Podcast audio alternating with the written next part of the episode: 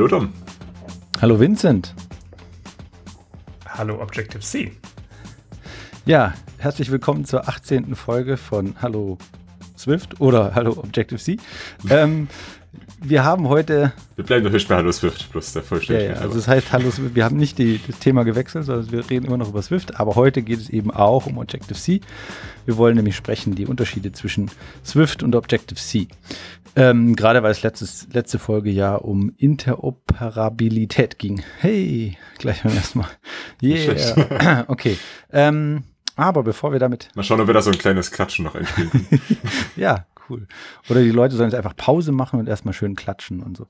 Ähm, aber bevor wir damit anfangen, ähm, haben wir noch was anderes. Und zwar habe ich äh, die dritte Edition von meinem ähm, Test-Driven Development Buch fertig und wir verlosen ein Exemplar.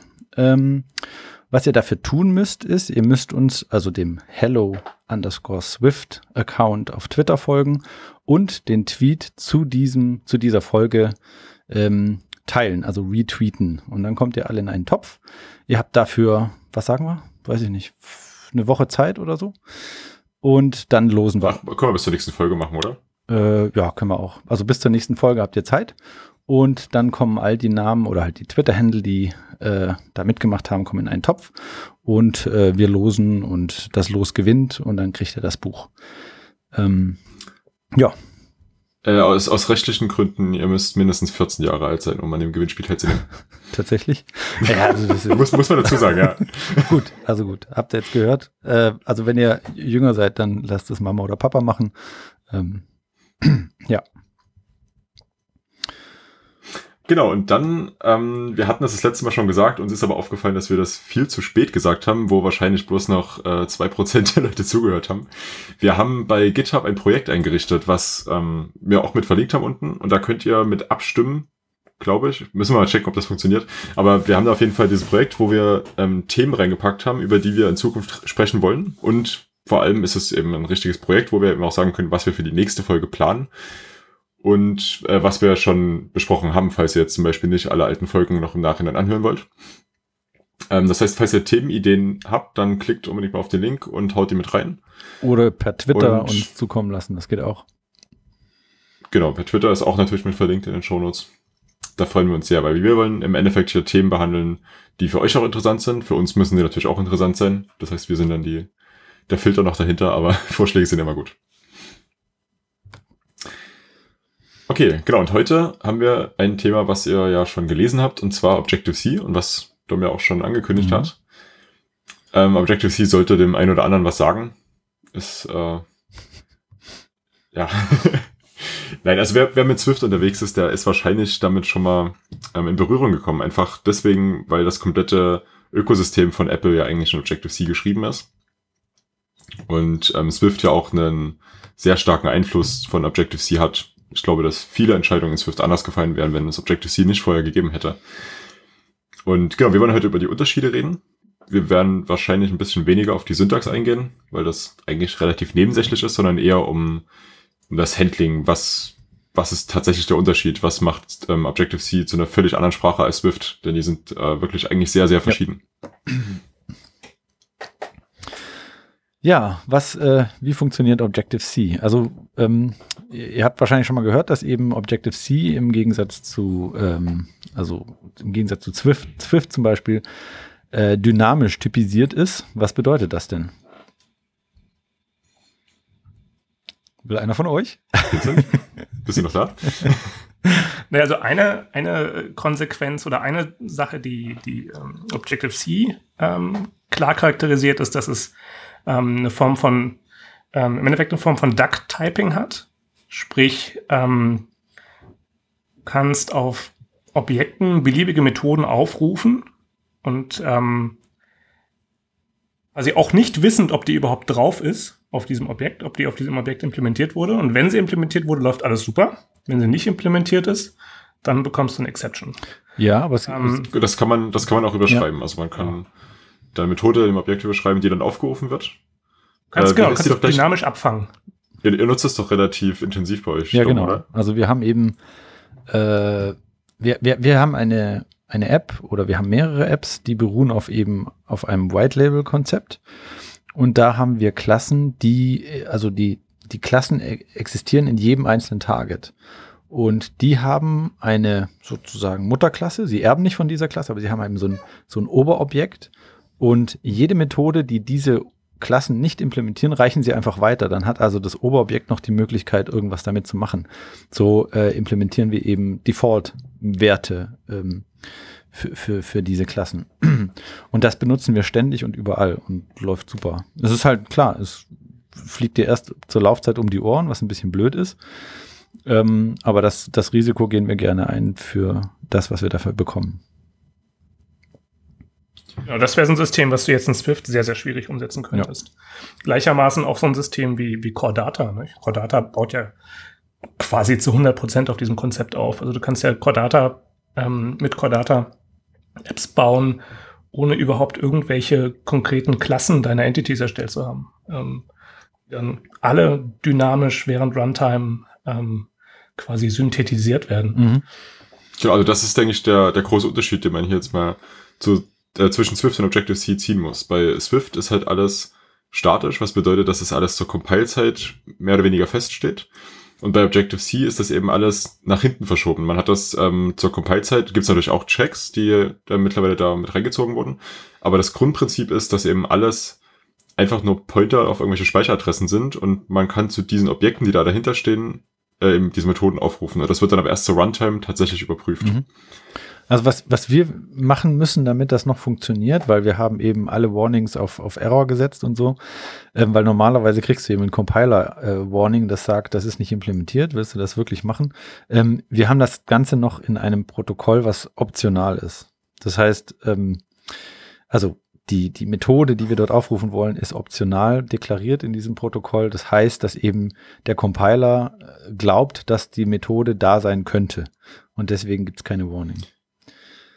Das ist ja auch ähm, so ein Ding. In, in Protokollen, in Objective-C kann man Methoden immer optional angeben. Das heißt, sie kann implementiert werden, muss aber nicht.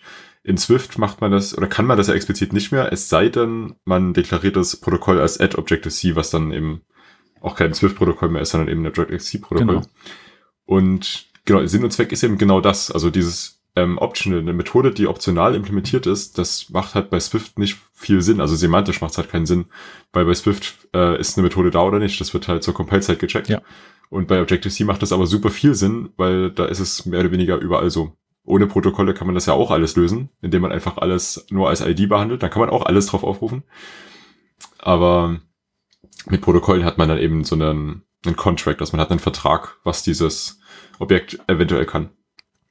Du kannst diese optionalen ähm, Methoden teilweise auch ganz schön in Swift abbilden, ähm, komplett ohne die, dieses Object-C ähm, äh, quasi Attribut davor, ähm, indem du einfach suchst nach, nach quasi, also in der Regel tauchen ja solche optionalen Methoden in Gruppen auf, die irgendwie thematisch zusammengehören.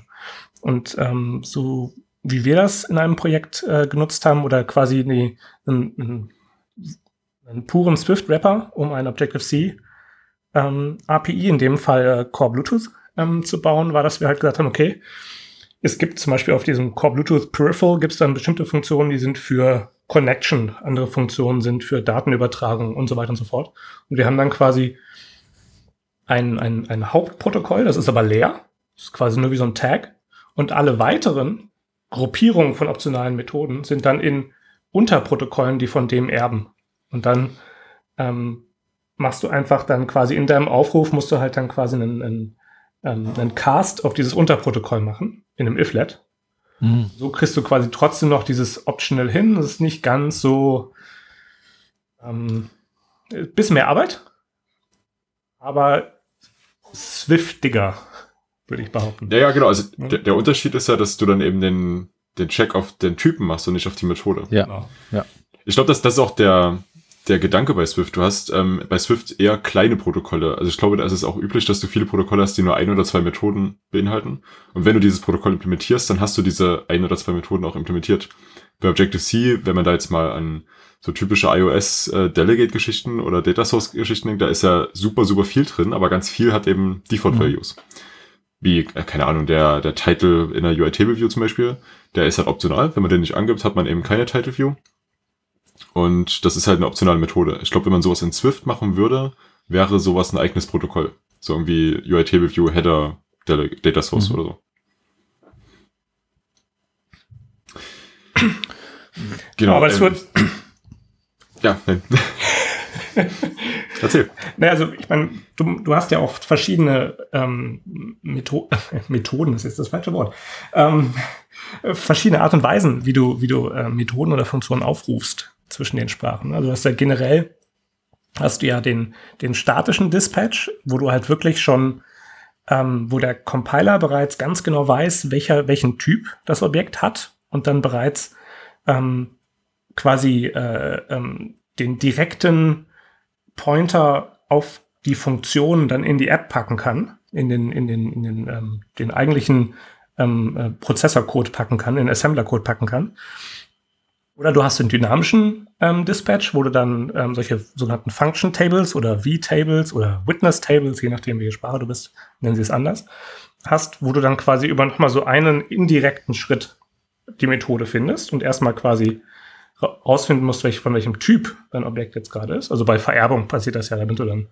Ähm, ähm, das kann man vielleicht mal kurz ein bisschen genauer erklären. Also du hast in Objective-C oder auch in, in Swift gibt es ja auch, diese V-Tables. Aber in Objective-C hast du ja zu jedem Objekt zur Runtime so eine Liste von Methoden, die das, auf die es tatsächlich reagiert. Also dieses äh, Response to Selector, was ja auch die Methode dafür ist.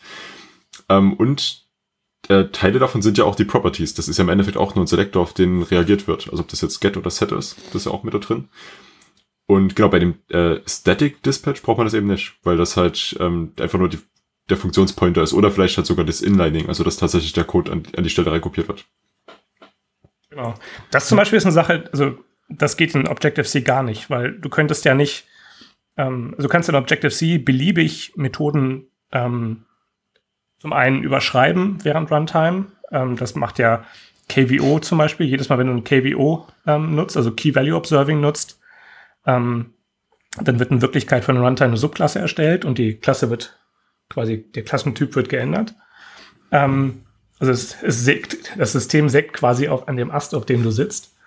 Ähm, und Gleichermaßen kannst du auch Methoden swizzle, das heißt, du kannst die austauschen durch eine andere Implementation. Kannst sagen, okay, also von nun an soll, wenn die Funktion foo aufgerufen wird, in Wirklichkeit was ganz anderes passieren. Und das also kannst du ja nicht machen, wenn die Funktion inlined wurde. Du kannst ja nicht durch die gesamten Code ja. gehen und quasi den Code, der da schon Copy und Paste reingepackt wurde, plötzlich austauschen. Da muss ich äh, ganz kurz intervenieren und mal eine grobe Eigenschaft oder eine ganz, ganz grundlegende Eigenschaft von Objective-C nochmal darlegen. Objective-C ist C mit Objekten. Das heißt, äh, wenn man sich in dem C bewegt, hat man natürlich auch die Möglichkeit, äh, Funktionen zu inline, weil in C das Ganze nicht ganz so dynamisch ist. Aber du hast halt, also die, du beziehst dich jetzt auf die Objekte, die da genau. draufgebaut wurden. Ja. ja, wobei, also das. Genau, aber halt äh, ganz wichtig. Also Objective-C ist äh, C mit Objekten. Es geht da auch eine sehr, äh, oh, jetzt kriege ich wahrscheinlich Schläger, ist eine sehr ähnliche Richtung wie C ja im Endeffekt. Bloß, dass C das anders gelöst hat, aber. Ja, also, also, soweit ich weiß, war sogar die erste Implementierung von Objective-C war einfach. Nur so, nur so. Das war jetzt gerade Ben, ne? ja, ganz wichtig. Nein, also es ist. Es ist natürlich äh, die ähnliche Richtung, Als weil ihr uns auf der Straße so trefft, das war der Ben. Nein, ich, ah, ich meine, du hast, weil das ungefähr zur gleichen Zeit ja auch kam, wenn ich da ja. richtig informiert bin. Ich habe, ich habe da war noch nicht auf der Welt, muss ich auch dazu sagen. Ähm, und es ging halt so dieses äh, Objektorientierung. Alles klar, Objective-C löst vollkommen anders, ist überhaupt nicht vergleichbar und C++ hat auch Features, von denen Objective-C wahrscheinlich nachts träumt. Aber es ja, ist also trotzdem so diese. Objective-C ist halt nur ein ganz schmaler Layer auf, auf äh, C drauf ja. und, und, und C++ nicht. Also C++ ist ein Gebäude, genau, was da drauf ja. geflanscht wurde. Ähm, aber soweit ich weiß, war die erste Objective-C-Implementierung einfach nur ein Makro. Also ganz viele Makros für auf C drauf äh, die dann diese, die, diese äh, ganzen tollen Sachen ermöglicht haben. Ähm, das, und daran sieht man auch, wie, wie klein und schmal das alles angefangen hat. Aber so, du brauchst natürlich schon, also C braucht ja keine Runtime äh, in dem Sinne, sondern das, das alles ist quasi fertig kompiliert und kannst du überall laufen lassen. Und Objective-C braucht ja die Runtime, dass du eben zur Runtime herausfinden kannst, was da so alles los ist. also was du aufrufen kannst und wo dann, wo, wo dann diese Methode liegt, die du da ansprechen möchtest und so weiter. Und das ist ganz wichtig. Also die, die Runtime, die bearbeitet man vermutlich eher selten selber. Manchmal gibt's da Fälle und über die werden wir wahrscheinlich auch gleich noch sprechen. Aber das ähm, passiert halt, indem man einfach nur Klassen benutzt, also indem man einfach auf NS-Object aufbaut und ganz normal alles nutzt, was da eben zur Verfügung steht. Genau. Ähm, wollen wir vielleicht gleich über die Runtime reden? Ist ja auch ein spannendes Thema. Ja. Also gerade wenn du swizzle, Ähm, willst, brauchst du ja die Runtime. ähm, Äh, vielleicht kurz, äh, wir haben in den Show Notes natürlich auch einen Link mit, wo die Runtime mit den Methoden beschrieben ist. Also falls ihr da jetzt irgendwie reinschauen wollt und Swizzle und Okay, Objective-C war ungefähr so verschrien wie das Ausrufezeichen Unwrappen von Optionalen, ne? so in meiner Erinnerung. Das war so.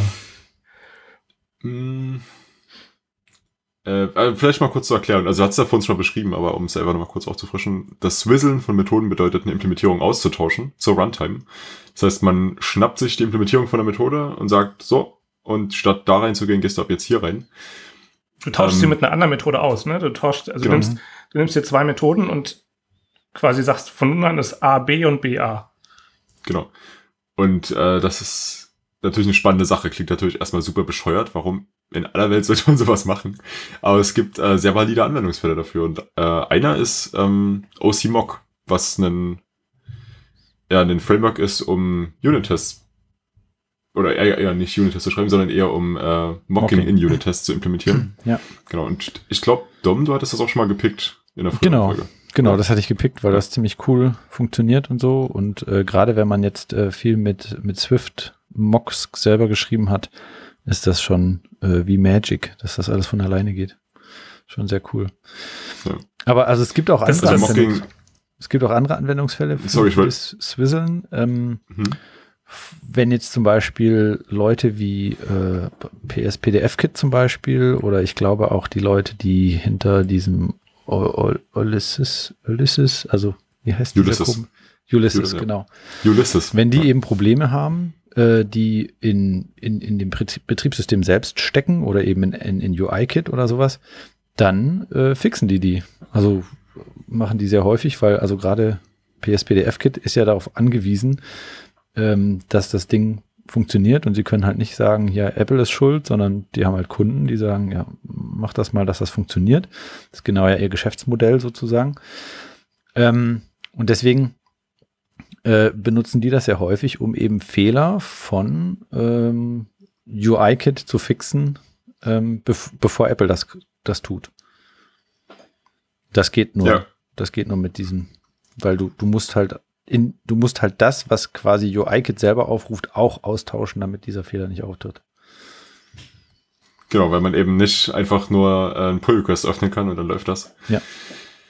Das klappt leider nicht. Noch nicht. Haha. Gab Ich hoffe, so dass da ein, was kommen wird. es gab so ein interessantes Detail beim Swizzlen. In der Regel willst du ja beim Swizzlen jetzt nicht das Verhalten komplett austauschen, ähm, weil ja andere Teile der App und andere Teile des Systems darauf ähm, quasi angewiesen sind, dass das, was da vorgesehen war, auch abläuft. Und du willst ja stattdessen wahrscheinlich irgendwie was vor oder was nachlagern, was vor dem eigentlichen Aufruf passiert oder drumherum oder danach. Wie jetzt zum Beispiel Hm, beim, beim, weiß ich Key, gar beim nicht. Key Value Observing wird das gleiche ja auch gemacht. Du hast dann halt einen Trigger, der davor feuert und einen Trigger, der danach feuert. Ähm, und was man machen muss, wenn man dann swizzelt, ist, du musst ja in der, quasi der, der, der neuen Methode, die du quasi reinsetzen willst und austauschen, ausgetauscht haben willst durch dieses neue, da musst du ja die vorhandene Methode aufrufen. Aber da du ja geswizzelt hast, hat die jetzt einen neuen Namen. Das heißt, Mhm. du musst sie unter dem falschen Namen aufrufen, damit sie richtig aufgerufen wird. Ja, sonst hast du eben einen ist so- Infinite, Infinite Loop. Genau. Ganz genau. Es ist, das ist so, glaube ich, der, der Fehler, den jeder macht, wenn Ja. er seine erste Funktion swizzelt. Mhm. Und beim zweiten Mal wahrscheinlich auch noch. Und dann bei der, er- dann wieder bei der ersten Funktion nachschaut, Moment, was habe ich anders gemacht? Ähm, das ist ja, schönes, schönes Detail. Also ich glaube, man muss da echt aufpassen, ob das Swizzling überhaupt wirklich das richtige Werkzeug ist für das, was man erreichen will. Also gerade wenn man dann eine Implementierung vor oder nach dem tatsächlich einen Call machen möchte, dann ist manch oder meistens wahrscheinlich äh, Überschreiben der Methode der bessere Weg. Ich glaube, das Whistling ist halt, ähm, man kann ja, wie ist das eigentlich? Kann man jede Methode einfach so überschreiben in Objective-C oder muss man die dann Nee. jedes Mal nach dem Interface? Also das? Whisteln, das Whisteln ist halt dann interessant, wenn du den, den aufrufenden Code nicht kontrollierst. Also zum Beispiel, du möchtest, dass eben, wenn die, die UI Table View Controller irgendwas von der Table View aufruft, da ist ein Fehler, den möchte ich loswerden. Dann kannst du das nicht überschreiben, weil du ähm, UI Table View, also das, was UI Table View intern macht, nicht kontrollierst. Du kannst aber den Aufruf verändern, indem du einfach eine andere Funktion aufrufen lässt. Das Oder in Fällen, wo du nicht kontrollierst, von welchem Typ das Objekt ist. Weil wenn du eine Subklasse gemacht hast und dort die Funktion überschreibst, aber ein anderer Teil des Systems dieses Objekt erstellt und das ganz normal diese Überklasse nutzt, dann hast du halt keine Chance. Weil Ja. bei einem UI Table View Controller könntest du ja immer noch einfach dann in den meisten Fällen, nicht immer, aber dann doch noch quasi wirklich einen Override machen. Ja, hast So, wenn du halt das jetzt irgendwie, Ja, das stimmt. Irgendwie so ein, äh, keine Ahnung, NSURL Session Task oder sowas, der ja automatisch von NSURL Session erstellt wird, wenn man so einen Task startet. Mhm. Über die Factory Methode dann, ja. Es gibt noch so einen, finde ich, sehr, sehr interessanten Unterschied. Das ähm, habe ich damals in der alten Firma ähm, gemerkt, dass das viele der Kollegen, dass das Ding gar nicht bewusst war. Auch dem damaligen Lead-Entwickler überhaupt nicht. Ähm, es gibt einen sehr, sehr subtilen, aber wesentlichen Unterschied von ähm, Objective-C zu Java zum Beispiel, was Klassenmethoden angeht. Also bei Java hast du ja normale ähm, Instanzmethoden und du hast statische Methoden. In Objective-C hast du Instanzmethoden und du hast Klassenmethoden. Und Auch also die, Minus- und Plus-Methoden sind das. genau, genau, genau. Aber wir wollten ja nicht über Syntax sprechen. ähm, und in Swift haben wir ja jetzt beides. Ne, In Swift haben wir in Klassen zumindest, in Structs nicht, aber in Klassen haben wir sowohl statische Methoden als auch Klassenmethoden. Und Swift quasi nimmt sich von Java und Objective-C beides.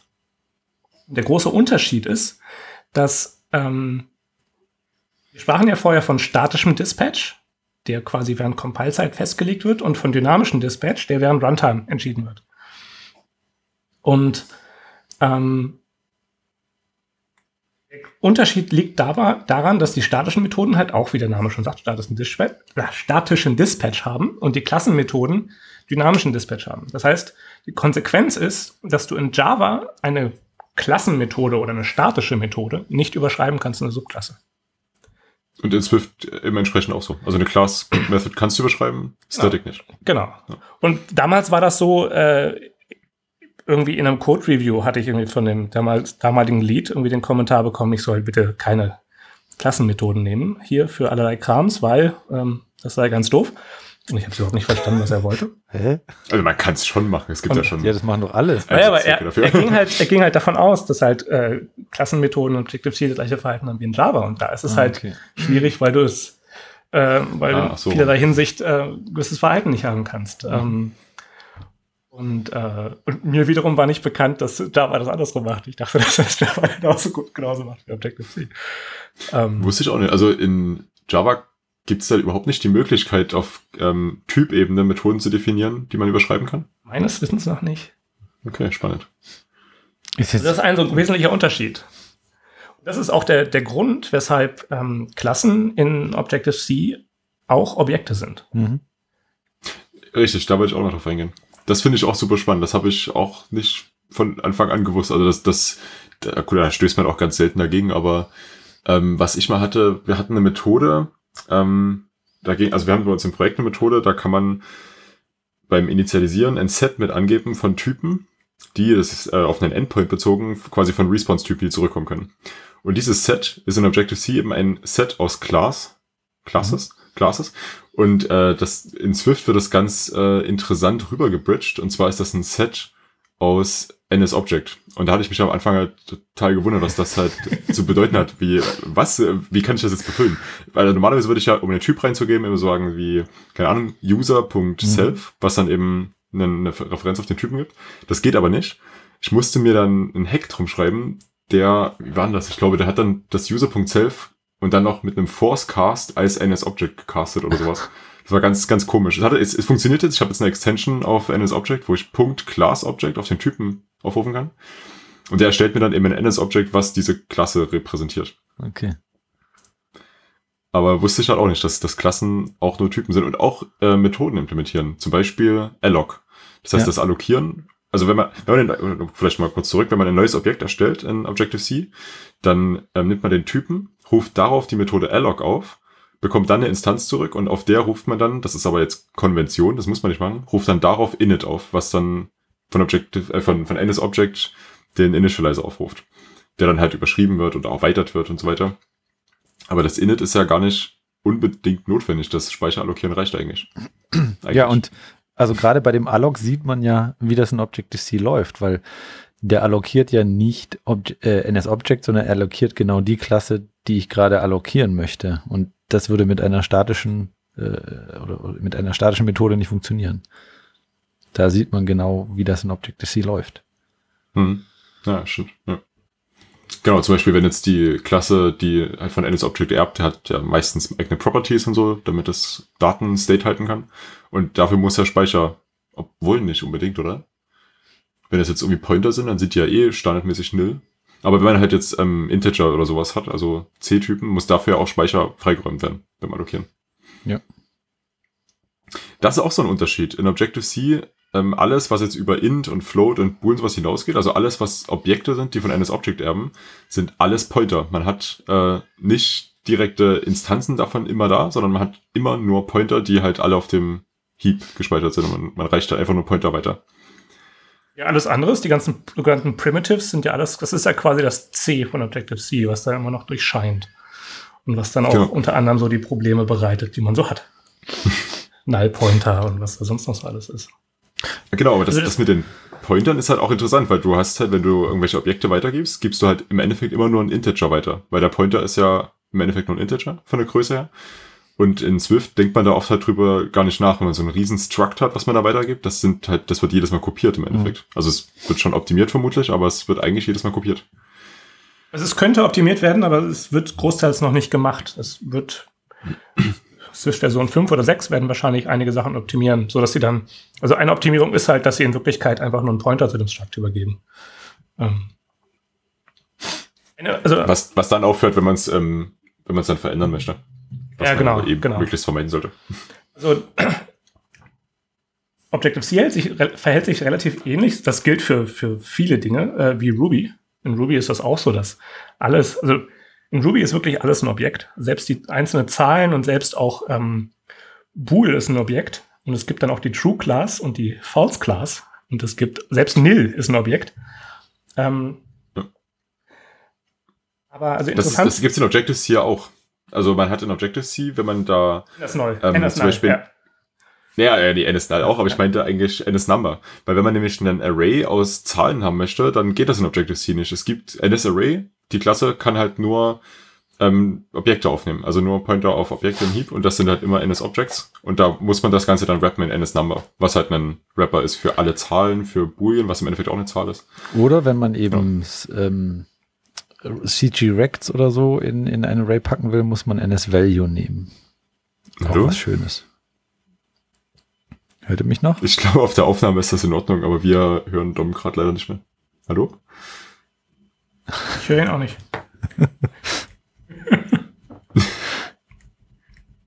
Dom wieder da? Ich weiß nicht.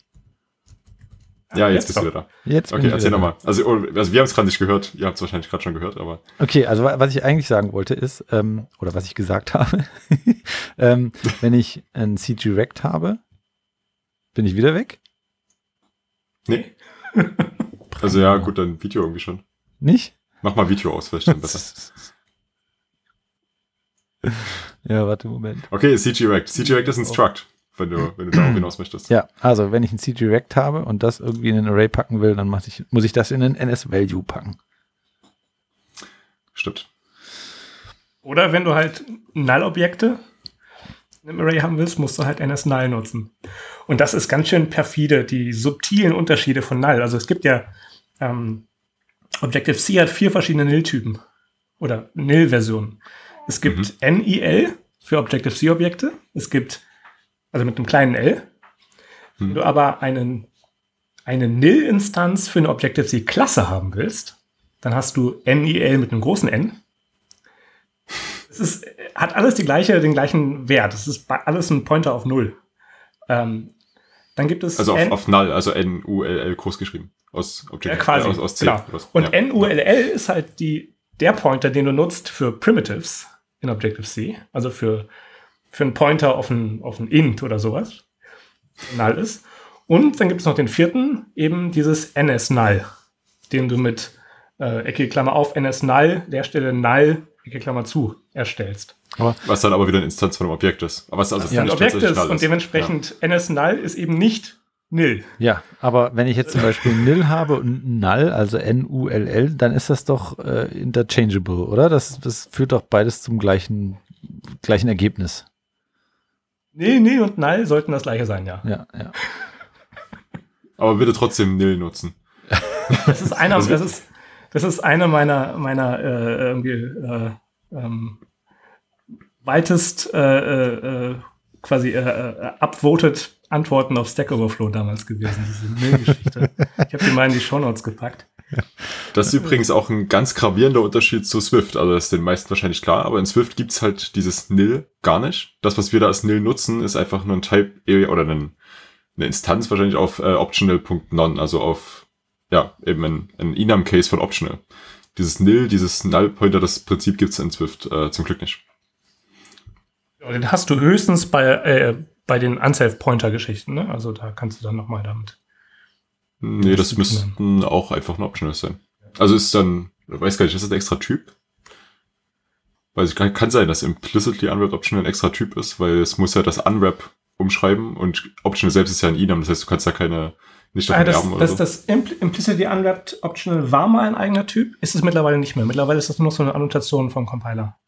Ah, okay. Deswegen, das verschwindet auch, wenn du ähm, ein implicit unwrapped ja, optional einer neuen Variable zuweist, ist diese nicht mehr implicitly unwrapped. Stimmt, da gab es ja diesen Change mit Swift 3, glaube ich, ne? Schön subtil. Spannende ähm, Geschichte. Was ja. ich halt interessant finde, ist, also wenn du dir anschaust, wie genau jetzt eigentlich geguckt wird, also sagen wir, du hast eine, du hast eine Klasse in Objective-C und willst auf einer Instanz davon eine Methode aufrufen. Ähm, sich anzuschauen, was genau passiert eigentlich. Also, was genau passiert ist, äh, was passiert, ist, dass jede Instanz ganz am Anfang der, des, äh, ihres Speichers einen sogenannten ISA-Pointer hat. Also ISA für is a, also ist ein. Und dieser Pointer zeigt auf das Klassenobjekt. Also auch wirklich, wir haben ja gesagt, dass jede Klasse wirklich ein Objekt ist, eine Instanz ist.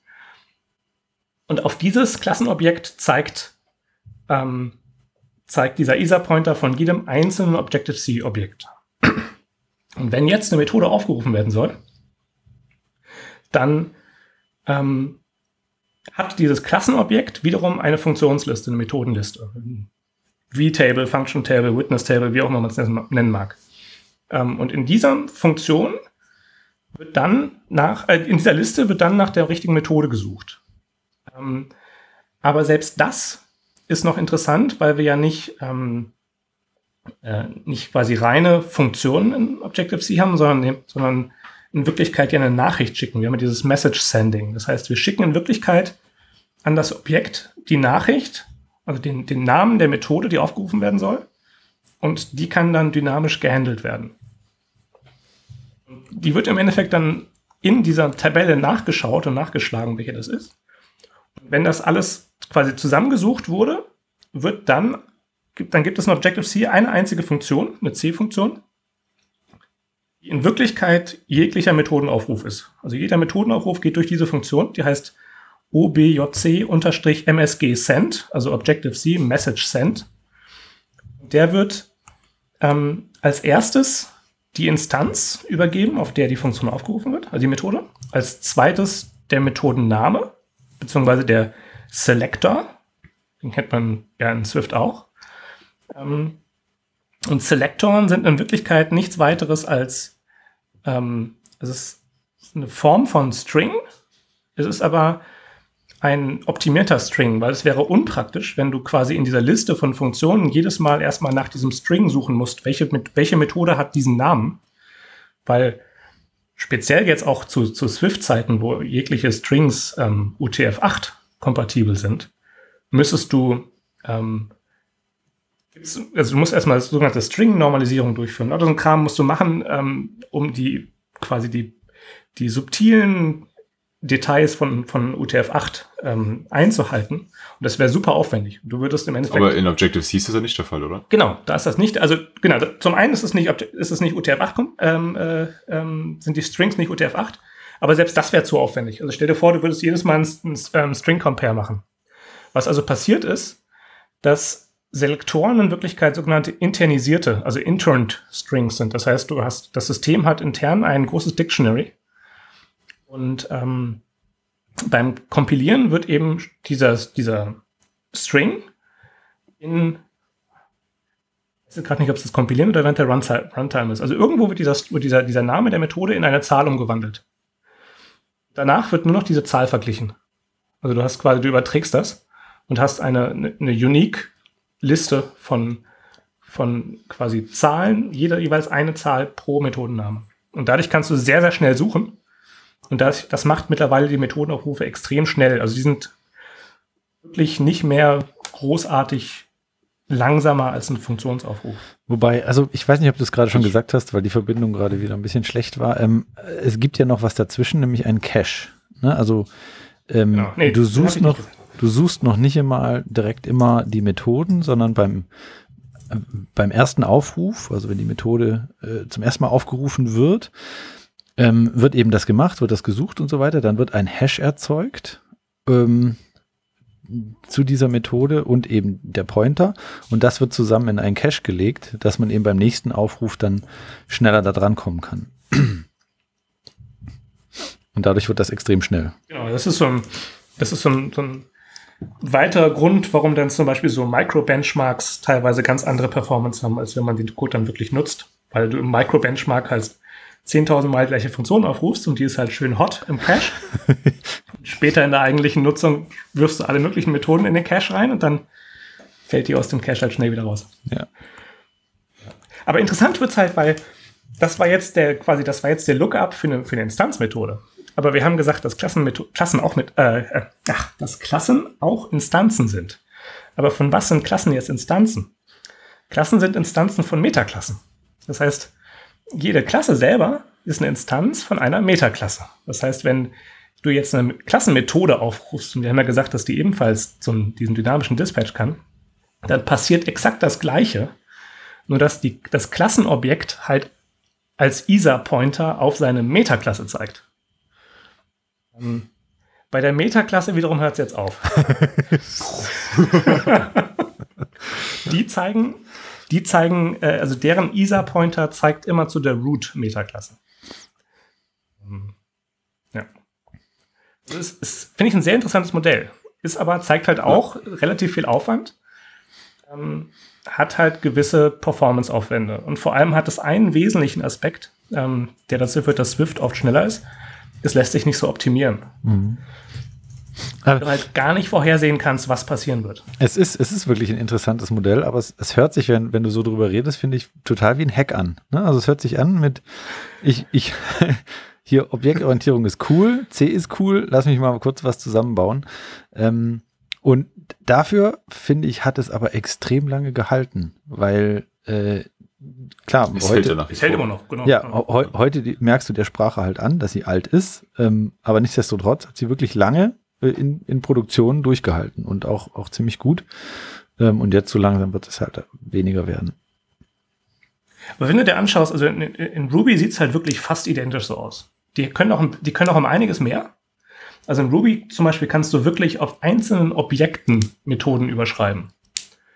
Ähm, das kannst du ja in, in, in Objective-C nicht. Da kannst du halt für einzelne Objekte eine Subklasse erstellen. Aber es mhm. ist trotzdem noch die Klasse, die, auf der überschrieben wird. In, in Ruby kannst du wirklich, da hast du ein halbes Dutzend Möglichkeiten, Methoden zu überschreiben und die haben alle subtil unterschiedliche ähm, Eigenschaften.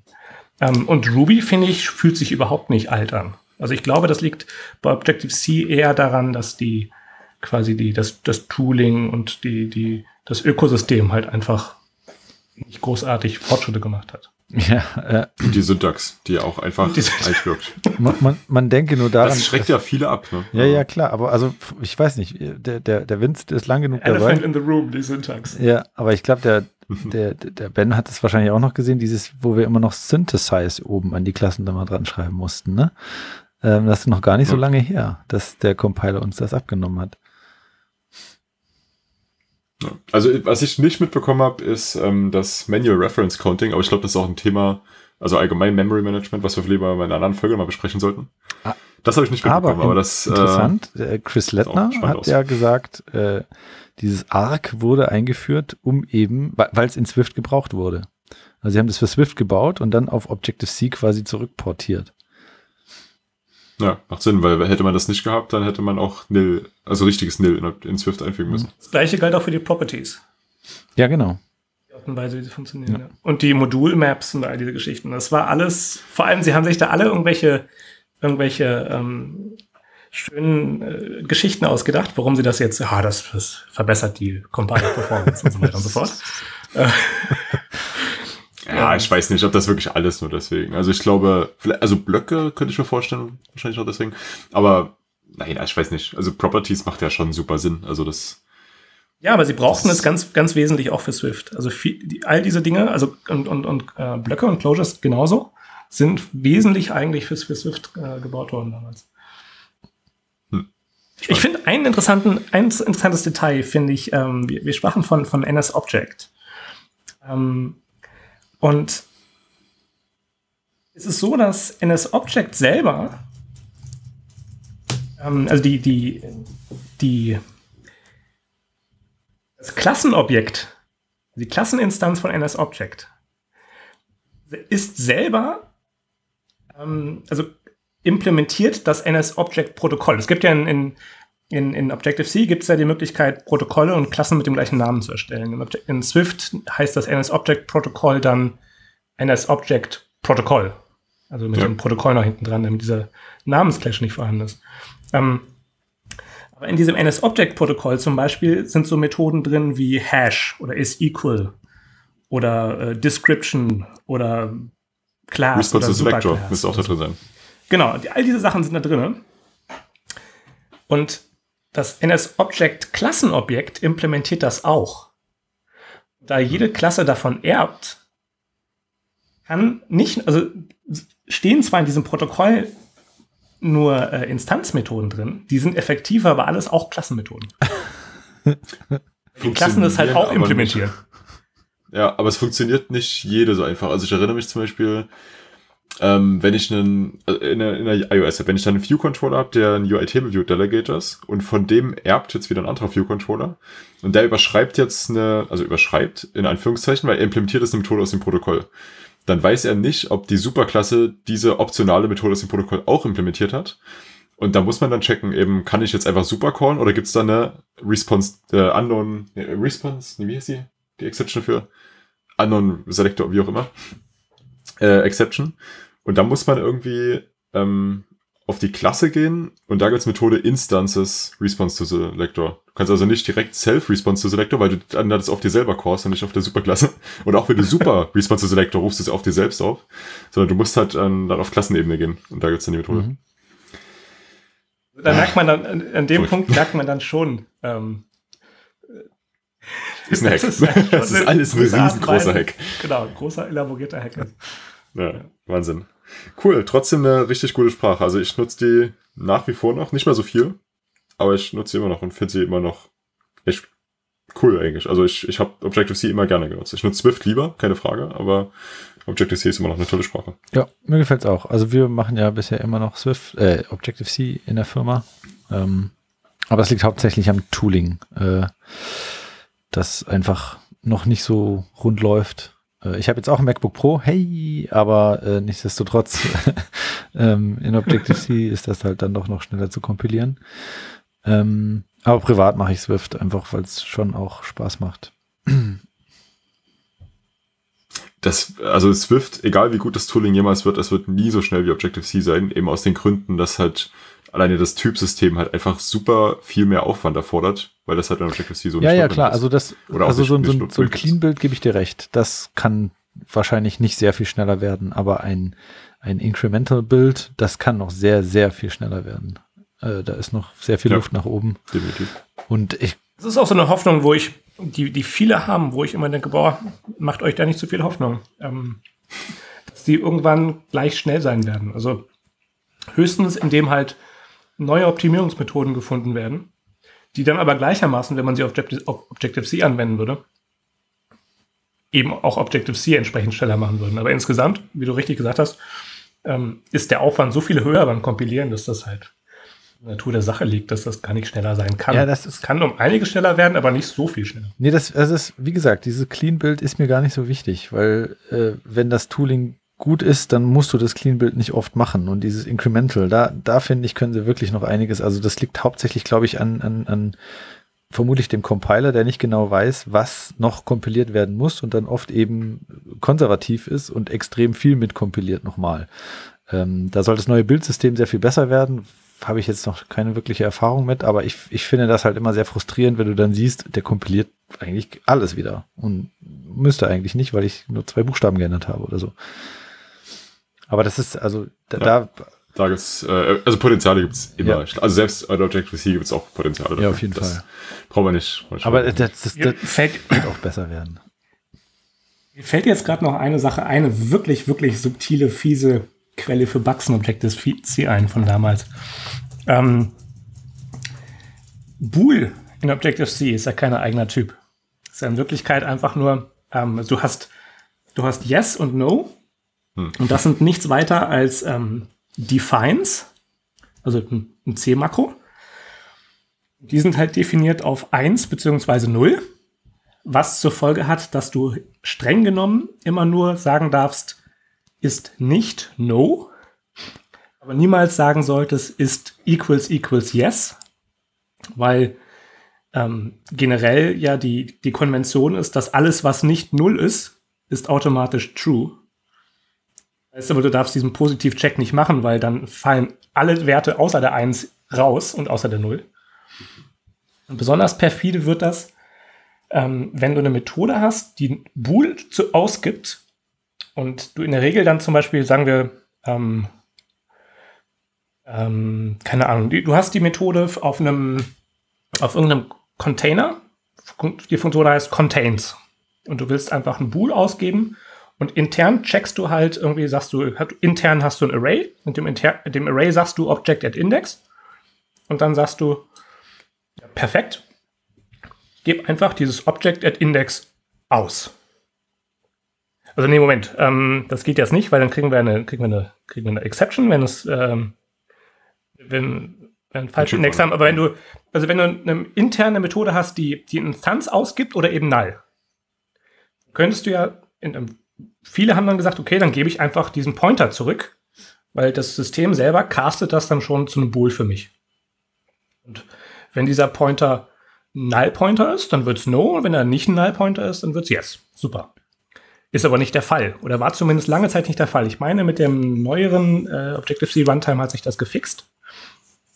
Ähm, aber wenn du jetzt zufälligerweise einen Pointer ha hattest, der in den letzten 8 Bits nur Nullen hat, aber jenseits davon keine Nullen hat und ein valider Pointer ist, dann hast du No ausgegeben.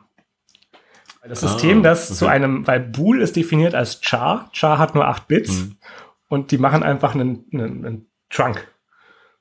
Ah, okay. Ich, ich wollte gerade sagen, wann, cast- wann prüft man denn mal ein Boolean auf True? Weil eigentlich macht man immer nur if Boolean und nicht Mhm. äh, if Boolean gleich True. Aber stimmt, ja, wenn das so abgekattet wird, dann Das heißt- ist das echt ein Problem. Das heißt, um das, diese Funktion richtig zu implementieren, musst du sagen, musst du diesen eben nicht diesen Pointer einfach zurückgeben und sagen, perfekt, das äh, Objective-C macht da schon Bool draus für mich, sondern du musst sagen Return und dann Pointer ungleich nil.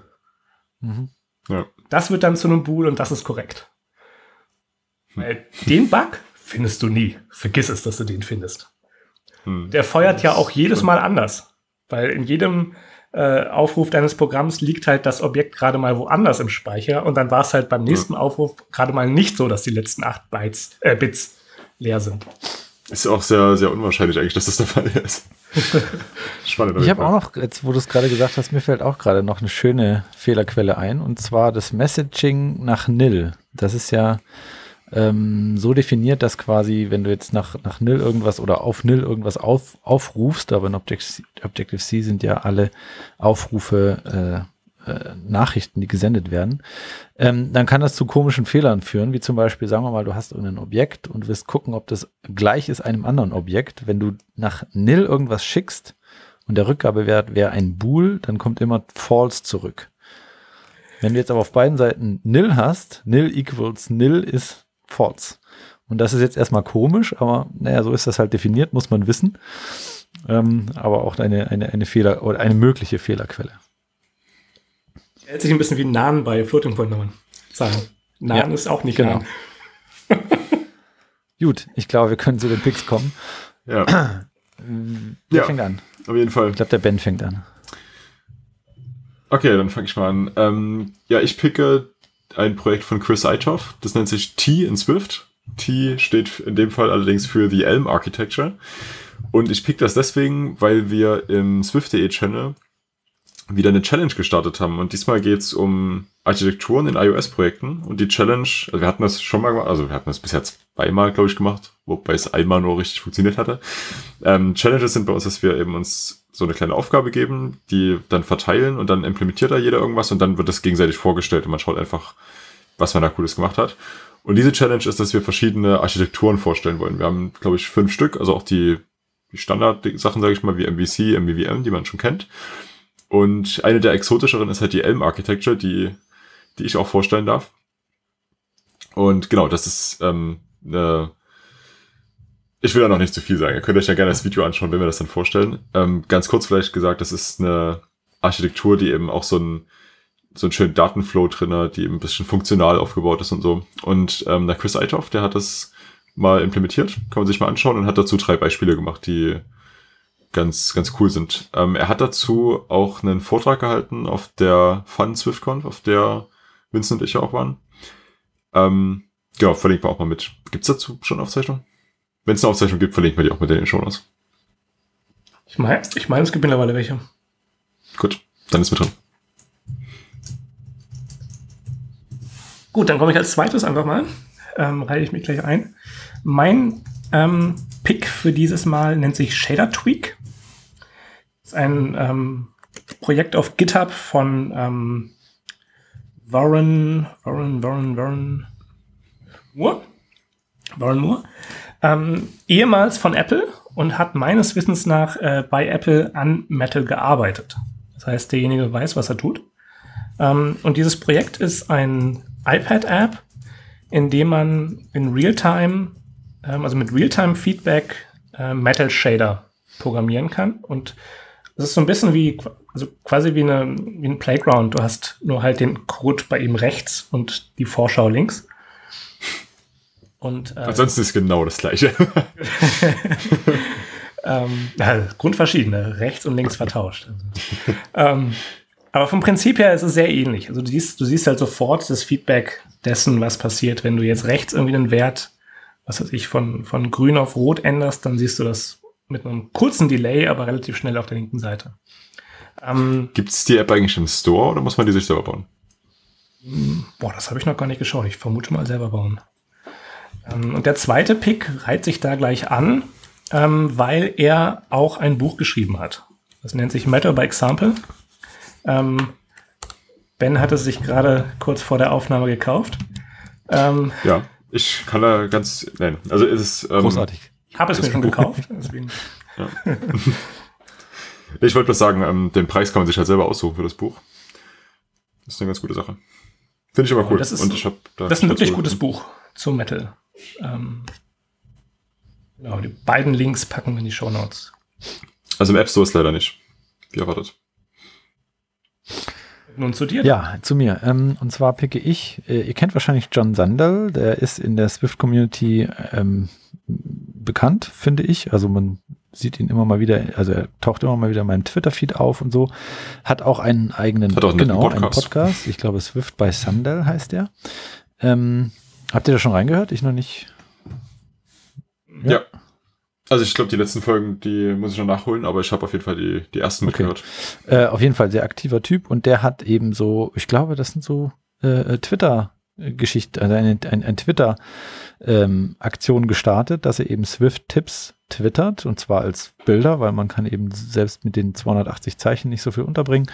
Aber das gleiche scherte er nochmal auf seinem GitHub-Account und äh, da sind einige schöne Sachen dabei, vieles was, was man auch schon kennt, aber auch vieles, was, was ich zumindest noch nicht kannte, ähm, kann man sich angucken. Heißt Swift Tips, äh, werden wir verlinken. Der ist mittlerweile. Sind auch richtig viele mittlerweile. Genau, der ist jetzt bei 47. Ganz viel drin. Und sind echt äh, spannende Sachen. Also so beim Durchscrollen sind Sachen, die man, also ich glaube, dass da jeder was findet, was er noch Ja. nicht wusste. Genau. Okay, dann denke ich, sind wir soweit durch mit der Folge.